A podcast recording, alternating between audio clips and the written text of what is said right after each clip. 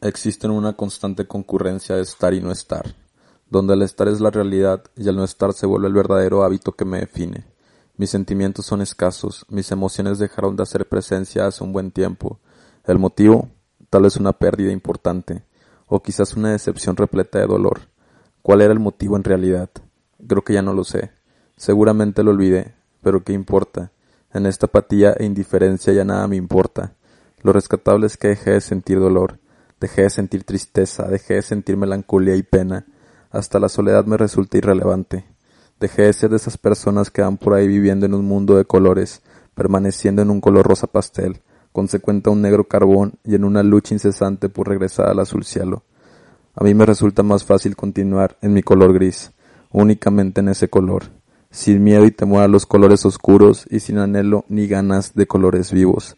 Es más sencillo y más práctico, al costo de que no hay color. Persistir de esta manera solo me incapacita de una sola cosa, y es del sentir.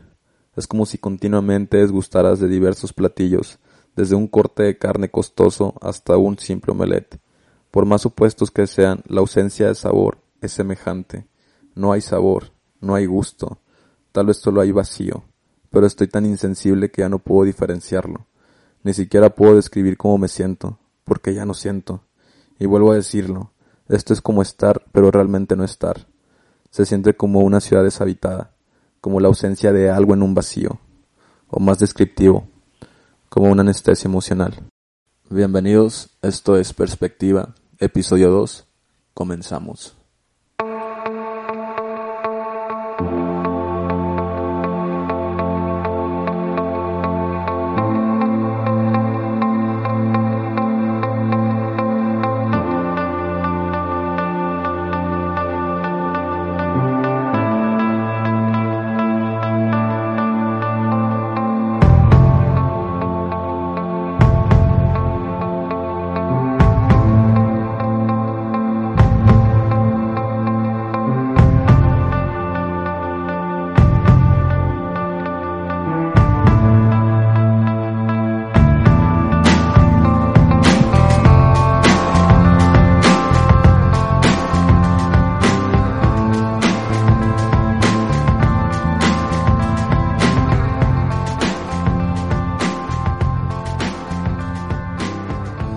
Hey, ¿qué tal amigos? Bienvenidos a este segundo episodio de su podcast Perspectiva. No sé si esta presentación es muy igual o similar a la pasada, pero si es así es porque me salió natural. Tal vez así las haga siempre. Bueno, bienvenidos otra vez a este segundo episodio.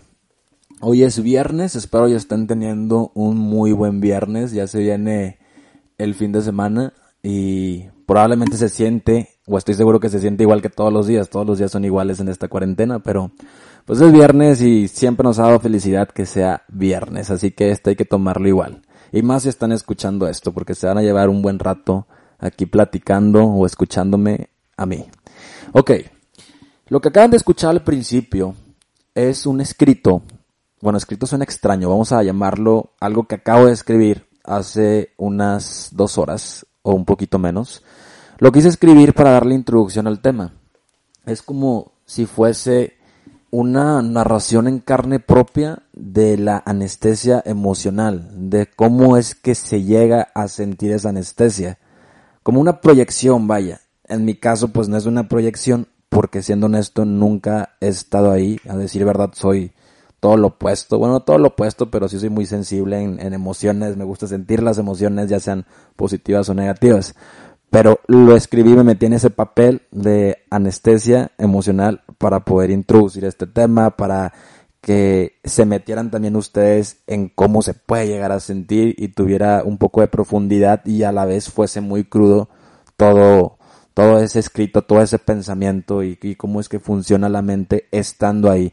Si tú ya has estado ahí, lo puedes entender más sencillamente. Yo mmm, no me considero que he estado ahí, a lo mejor en, un, en una fase parecida, pero no tanto a no sentir absolutamente nada. Creo que la persona que ya no llega a sentir nada está a otro nivel. O sea, insensibilidad completa es otro nivel. Ya hablaremos a profundidad de cómo se va a desenvolver y cómo se va, más bien cómo se va a desenvolver mi perspectiva referente a este tema. Pero bueno, por eso dices escrito. Espero que les haya gustado o les haya llamado la atención, más que nada. Así que ya vamos a empezar con lo que es el tema principal. Que bueno, realmente lo que dije ahorita también es el tema principal. Primero vamos a abordar este tema con definiciones. Anestesia emocional, la primera definición que vamos a tomar es anestesia. La anestesia es la ausencia de sensibilidad de alguna parte del cuerpo o de todo el cuerpo mediante químicos, eso ya lo sabemos. Y la anestesia emocional es la ausencia de cualquier emoción que podamos llegar a sentir. No hay emoción, no hay un sentir concreto, no hay algo que diferenciemos como, no sé, felicidad, eh, alegría, tristeza, no hay emoción como tal. Eh, otra diferencia es que pues la anestesia normal es temporal, normalmente siempre es temporal y la anestesia emocional también puede llegar a serlo, pero no a corto plazo. O sea, cuando recaes en esa anestesia emocional, probablemente a veces ya ni siquiera sabes cómo salir de ahí. Y pues se vuelve algo más que a corto plazo. No sé si a largo plazo, pero sí una constante de vivir sin emociones. Y eso hasta de película, pero sí existe. Entonces, está cañón cómo es que se desenvuelve, cómo es que surge y cómo es que las personas la van normalizando. Pues no sé, a lo mejor algunos dicen que es mejor así. Por eso digo normalizar, porque no creo que sea de normalizarla, pero ya hablaré de mi perspectiva sobre eso. Bueno, entonces ya tenemos definiciones, ¿no? Esto también nos lleva hablar de otros pequeños conceptos que son necesarios, porque tenemos que también reconocer una verdadera anestesia emocional. Estos conceptos se tratan de las emociones básicas y de las emociones específicas o emociones complejas, que son las mismas. ¿Por qué? O sea, porque hay que nombrar las emociones básicas. Oye, yo ya me las sé, qué chiste tiene y, también las complejas, ya sabemos cuáles son. Bueno, nada más las vamos a nombrar rápidamente porque hay que hacer como que un énfasis en cuanto a lo que es anestesia emocional y en lo que es analfabetismo emocional. Que no son tan parecidas, pero sí pueden llegar a confundirse y a pensar que estás dentro de una anestesia emocional y pues no es una anestesia emocional. Bueno, en las básicas está la ira, el miedo, la tristeza, alegría, interés y creo que era la sorpresa la otra. Y en las complejas o específicas sería vergüenza, odio, celos, envidia, placer, curiosidad, deseo, eh, culpa, aburrimiento, todas esas otras que muchos de nosotros sabemos mencionarlas cuando las sentimos. Esas eh, son las básicas y esas son las complejas. Ya sabiendo esto, nos iríamos a anestesia emocional, pero antes sin hacer ese énfasis que el cual les dije de el analfabetismo emocional. ¿Qué es esto? Bueno, el analfabetismo, su nombre lo dice, es como el no conocer o el no diferenciar ciertas emociones. Por ejemplo, yo tengo ira, o no, yo tengo celos y estoy diciendo que tengo ira yo tengo envidia y estoy diciendo que tengo ira. Yo tengo, este, no sé, impaciencia y estoy diciendo que tengo ira. Todo lo diferencio diciendo que tengo una emoción básica. Porque pues no, o sea, estoy un poco deficiente en cuanto a esas emociones, mi conciencia no puede reconocerlas y lo simplifico. Y eso también hace que como estoy pobre de esa interacción de, de conceptos y emociones, no pueda nombrar las emociones complejas y piense que no puedo dar mi sentir, que no puedo expresar mi sentir. Pero eso no es anestesia emocional, eso es analfabetismo emocional. Creo que ya se entendió. En cuanto a analfabetismo, pues ya sabemos que es no sentir absolutamente nada de nada. Y es importante hablar de anestesia emocional, porque en muchas ocasiones no la reconoces cuando te empieza, cuando comienza más bien hasta que ya de plano no sientes absolutamente nada y hasta olvidaste el origen de cómo sucedió y estás pues no cerrado pero no puedes sentir. Así que esto nos llevaría a dos preguntas, las cuales van a ser cómo empieza o más bien qué lo causa y la otra es cómo se siente. Bueno, primero qué lo causa. Lo puede causar desde una pérdida hasta una crisis, una ruptura, un abandono. Todo eso negativo y muy emocional que te truena. O sea, que haz de cuenta que algo dentro de ti se rompe y automáticamente dices es tanto el dolor que ya no quiero sentir nada. A veces es automático y a veces hay otros factores que hacen que dejes de sentirlo. Por ejemplo, fármacos, eh, la comida mediada, o sea, comer demasiado mediada o mediando la ansiedad, que es una de esas emociones, y se va haciendo pues un mal hábito y hasta que ya de plano no sientes nada. Suena muy simple, pero así funciona. O la otra es que sea una insensibilidad momentánea de la nada y ¡pum! Se te apaga el sentimiento y, y así perduras y perduras y perduras. Ahora, ¿cómo se siente? Bueno, se dice que surge una emoción específica mediante, no sé, una plática que estás teniendo, mediante una película que estás viendo, lo que sea. Entonces, surge una emoción específica dentro de ti, pero al quererla transmitir o al quererla expresar no sale nada. Entonces, no sé, alguien te puede preguntar, oye, ¿qué te pasa? ¿Qué tienes? Y te van a responder que nada, porque realmente no siente nada, no puede como que decirlo porque no está sintiendo, pero sí hay dentro de, de esa persona esa, esa emoción específica. El que no puede expresarlo creo que es un misterio. Todo esto que estoy diciendo no es porque yo lo sepa o porque este ya lo aprendí hace dos años en una plática conferencia, no. Lo acabo de, de leer, me empapé un poco de información para poder dar una perspectiva más amplia y más congruente. O sea, tampoco quiero hablar de ciertos temas que me resulten interesantes y hablar por hablar. Eso ya es recaer en la ignorancia y simplemente dar una percepción muy vana y estúpida donde te haría perder tu tiempo. Y en este caso, pues creo que doy toda esta información para tú también si la desconocías digas, ok, ya lo pienso de diferente manera y yo pienso esto. Entonces ya sabiendo todo eso, cómo funciona, cómo es que, que se reconoce, cómo es que la perciben, qué también hay detrás de, de una anestesia emocional, ya podemos dar un punto de vista en el cual determinemos si es buena, si es mala y si es mala, cómo la solucionamos. Pero antes haremos una pausa porque se viene la parte final, que es mi perspectiva, la cual espero que si estás pasando por algo similar y buscas una solución, la encuentres con este punto de vista que te voy a compartir. Volvemos.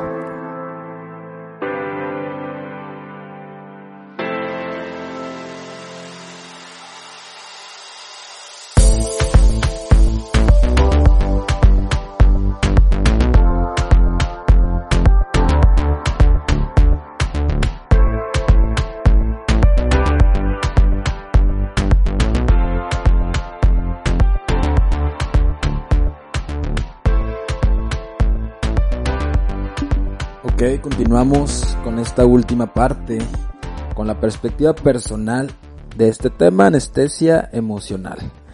Bueno, esta es mi parte favorita, obviamente, porque aquí es cuando me extiendo y empiezo a hablar y hablar y hablar. Yo sé que me he dejado hablar desde que empezó el episodio, pero esto ya está un poquito más, más a mi forma de ver las cosas después de introducir el tema para que fuese más fácil eh, digerirlo, perdón. Iba a decir dirigir, dirigirlo, que es muy similar, pero no, digerir. Bueno, ok. La pregunta aquí sería si para mí la anestesia emocional es buena o es mala. Es una, dos preguntas que se responden con una sola respuesta, ya que descartaríamos la otra. Para mí la anestesia emocional no es buena en lo absoluto. Yo creo que la mayoría mm, de los que están escuchando esto pueden coincidir conmigo. Para aquellos que piensen o que han estado ahí o que puedan llegar a pensar, que no han estado ahí, pero pueden llegar a pensar que les gustaría no sentir absolutamente nada porque están pasando por un momento difícil o algo así, pues vamos a abordarlo un poquito por el pro. O sea, el pro de, de qué sería bueno de esta anestesia emocional. Yo lo vería así.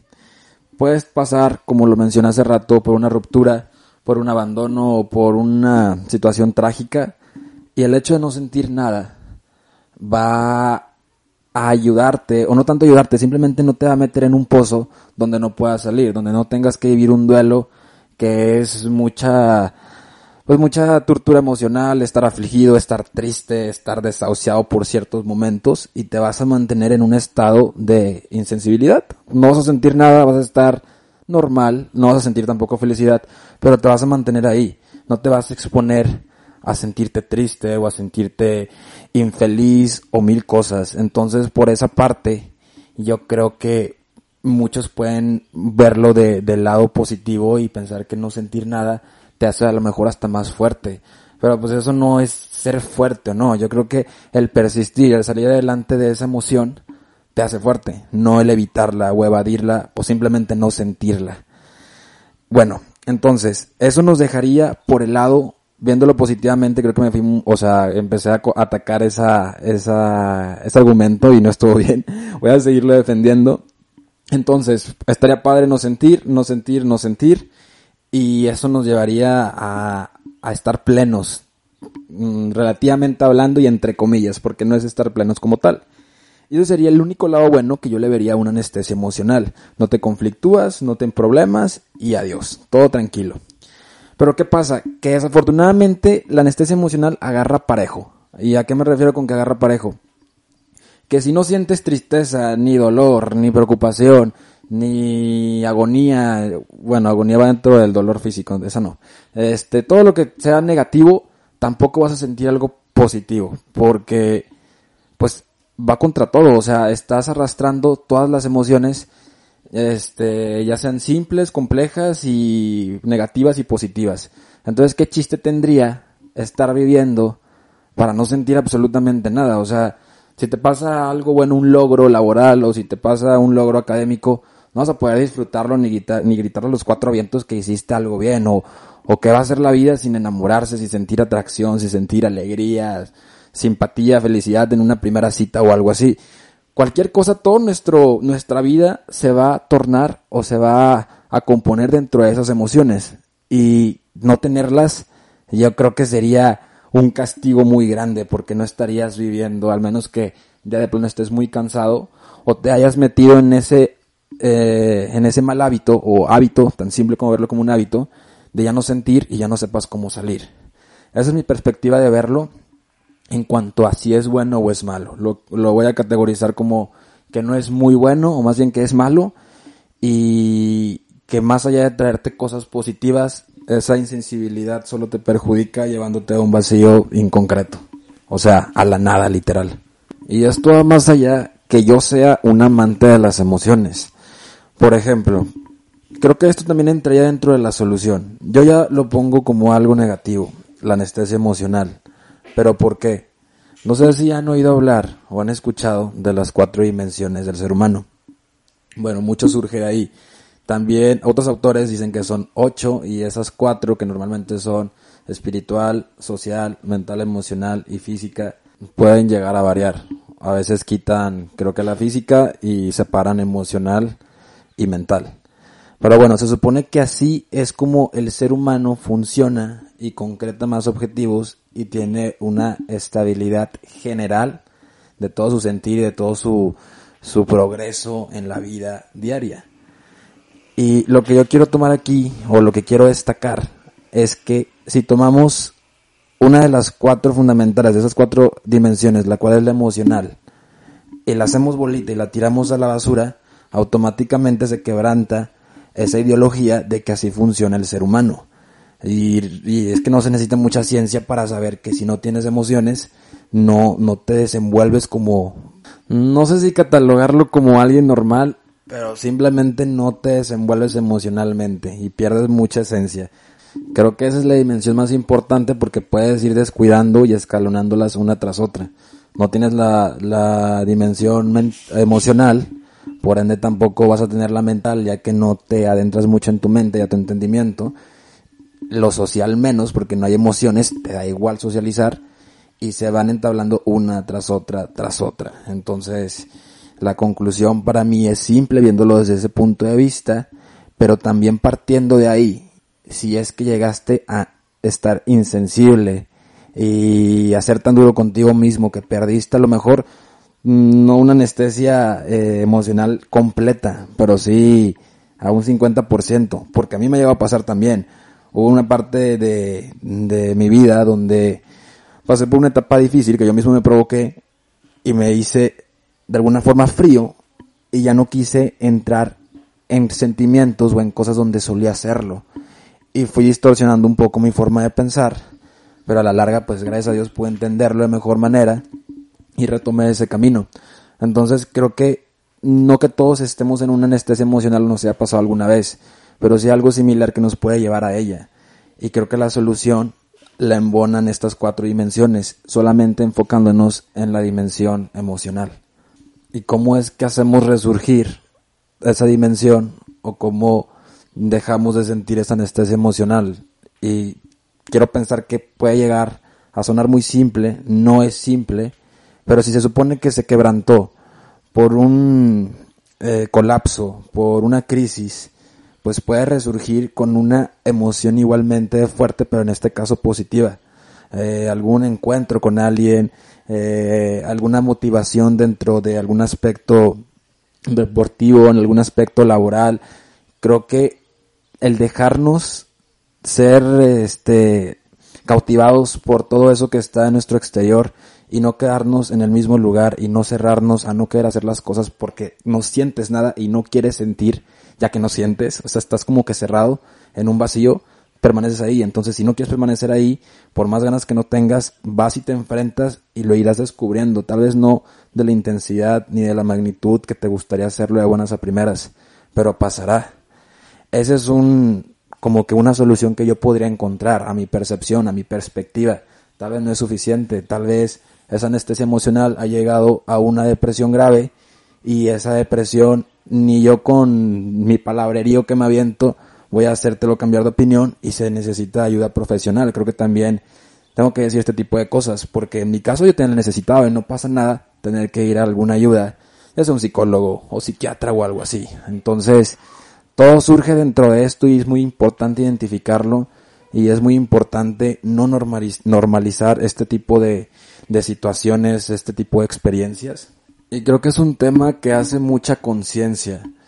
Y, sé que, pues no soy un profesional como le he dicho muchas veces, pero me gusta hacer trabajo de conciencia y me gusta yo también salirme de normalizar ese tipo de situaciones y esas actitudes que no puedo reconocer cuando me siento sin emociones o insensible o enojado y, y a veces lo normalizo tanto a tal grado que ya después pretendo estar así siempre y no se trata de eso. Entonces, creo que ha sido bueno tocarlo, creo que ha sido bueno hablar de, de este tema. Me gustaría abordar otros, tenía pensado abordar otro tema que es referente a esto, que estoy seguro que a muchos nos ha pasado, a muchos o casi todos nos ha pasado, pero creo que lo dejaré para el siguiente episodio porque este no quiero que se alargue tanto como el anterior ya que sí quiero establecer un tiempo de 20, 25, 30 minutos como máximo. Así que lo dejaremos en solo este tema. Y ya el siguiente viernes nos estaremos escuchando nuevamente, compartiendo experiencias, comentarios y todo esto de lo cual se trata el podcast. Otra cosa, si te gustó esto o si tienes algo que agregar o algo que modificar o que quitar o un concepto ya sea con la afinidad del mío o diferente al mío, házmelo saber, me daría mucho gusto saber qué piensas. El Instagram del podcast ya sabes cuál es y si no, pues te lo recuerdo, es Perspectiva Podcast y ahí me haces llegar cualquier mensaje que gustes referente a este episodio o al pasado, al que sea. Bueno, entonces, por mi parte ha sido todo. Espero que tengas muy bonito fin de semana. También que te haya gustado mucho este episodio. O mínimo que te lo hayas pasado a gusto, te hayas entretenido un ratito. Y nos vemos el siguiente viernes. Esta es mi perspectiva. ¿Y tú qué piensas?